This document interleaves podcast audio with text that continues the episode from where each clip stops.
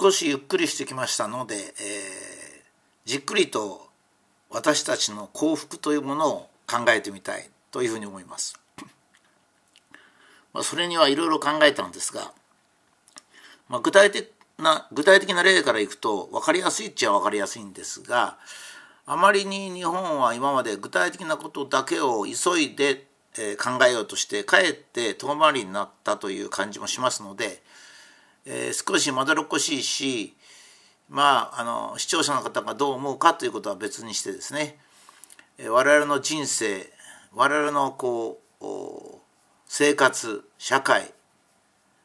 それからまあコロナも含めたいろんな状況を見るとですね非常に大きく日本社会が乱れてるような気がするので、まあ、その意味ではあ一から考え直してみる整理してみる。それによって、えー、自分の家庭自分の人生というものを整理できるんではないかと。いう考えに達しましてですね、えー、科学から見た日本。で科学から見たっていうのを特に強調したのはまあ科学でなくてもいいんですが今まで日本文化とかそれからヨーロッパ文化っていうのを考える時にですねえ科学の視点は非常にえ弱いんですね。まあその意味でえ今回科学として見た日本というところに一つの思考の軸を置いてみようかなというふうに思いました。まあ、とにかくまず整理をしますとですね、まあ、こういった整理ですねあの学問的なこう体系を作る時の整理っていうのは一番最初のスタートの整理とそれから最後の終着点の整理の結果っていうのはですね違っててもいいんですね。それこそが検討する意味があるんで最初に「お前はこう言ったじゃないか」なんて言ってもらうとですね 人生には進歩がないわけでありますので。まあ、変更大いに結構ということでスタートしたいと思います。え世界には大きく日本の文化とユーラシア文化の2つがあるっていうことですね。でこういうふうに書きますとまずあの、えー、多くの人たちっていうかユーラシア文化を、ま、主に学んできてる人たちですね。中国文化中東文化それからヨーロッパ文化を学んできてる人たちはいやそんな日本っていうのは世界の非常に小さくて狭いとこじゃないかと。ユーラシア大陸ってのはほとんどの人類が住んでるとこだよと。お前はその日本人だから日本の文化っていうものとユーラシア文化と2つに分かれるなんて書いてあるけど日本は世界の文化のほんの一部であるよと、まあ、いうふうに直感的にそういうふうに返事すると思います。これに対して「あちょっと待ってください」と 少しあの、えー、聞いてくださいということを、まあ、最初に言ってですね話を始めたいと思います。特にこのブログは日本人を対象にしてますんでね日本語で書かれてますので、えー、従って、まあ、日本の文化とユーラシア文化という2つに分けてまずは考えをスタートしたいと思っております。で日本文化は自然が出発点であってヨーロッパ文化は理性が出発点であるっていうのがまあ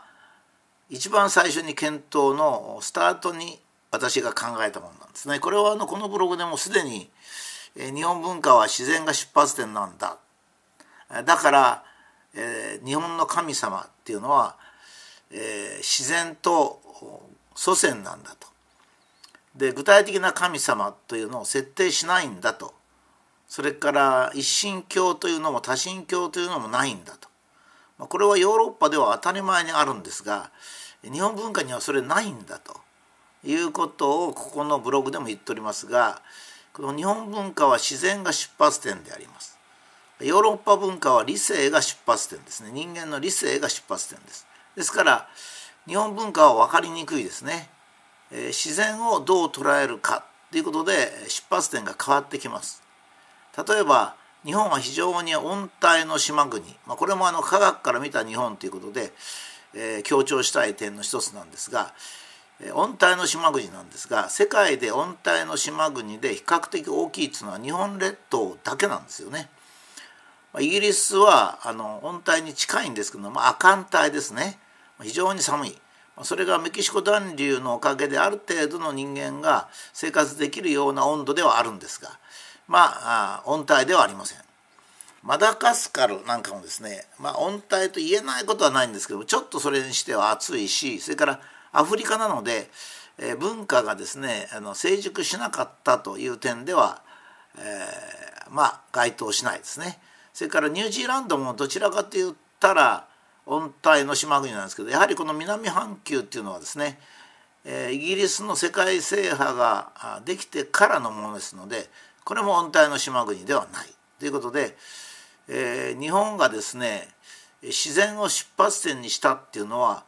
日本が世界で唯一の温帯の島国だったからというふうに言えると思うんです。これは詳しくまた述べますね。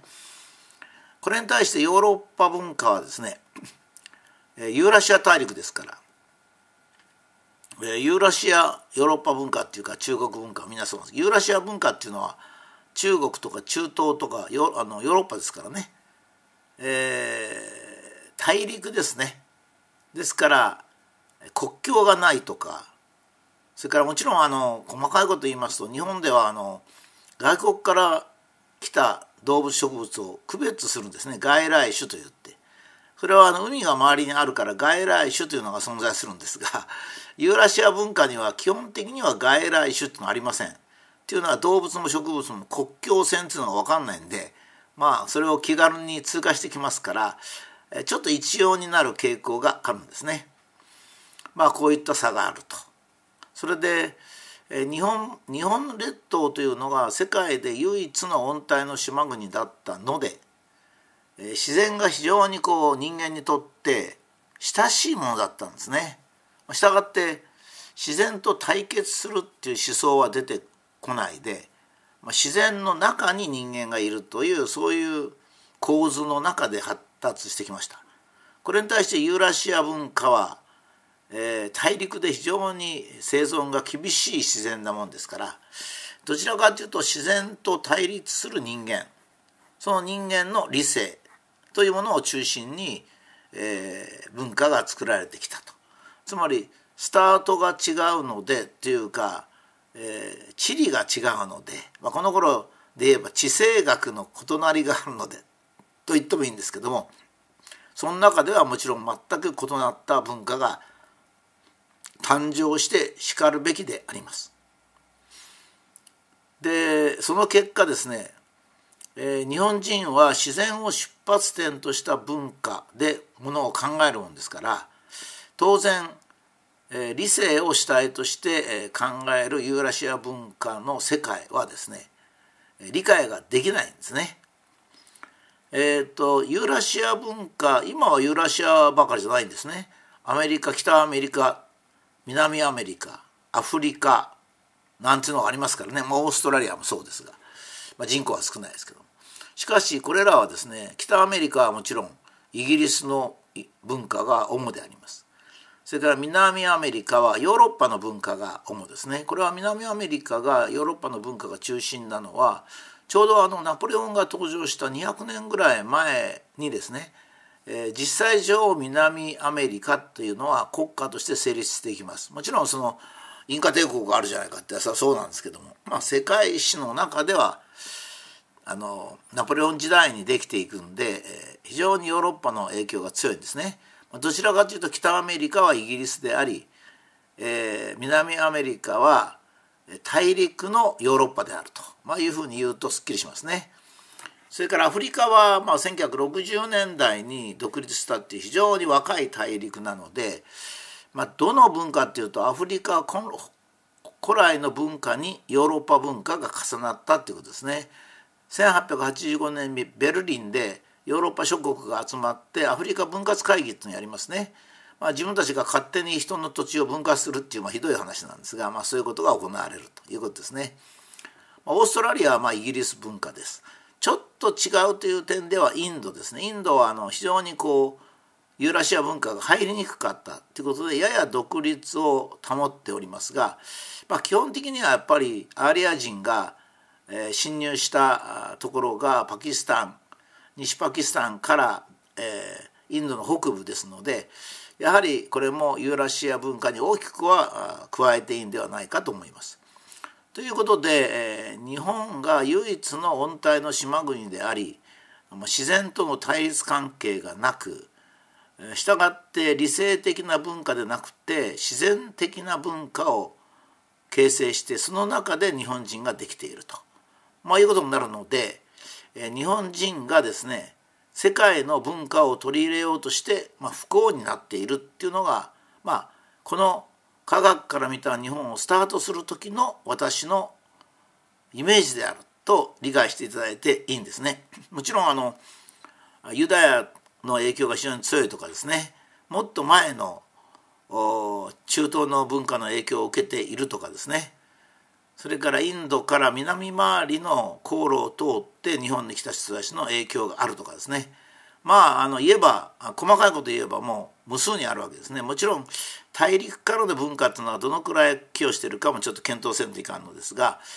まあそういったものも考慮しなきゃいけませんがまずは、えー、大きな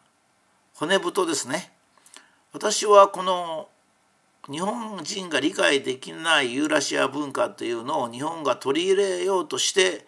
現在離婚が増えたりそれからえいろいろな精神的な疾患が起きたりですねそれからまあ教育の制度なり、まあ、教育の人とこの前お話して本当に強く感じたんですが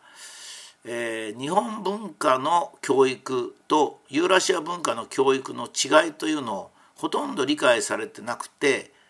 ユーラシア文化の教育が何で日本の教育に根付かないんだっていうことで大変に苦労されてるんですよ。それはその文化の違いの大元っていうのをですねまだ咀嚼されてないからだと思いまして、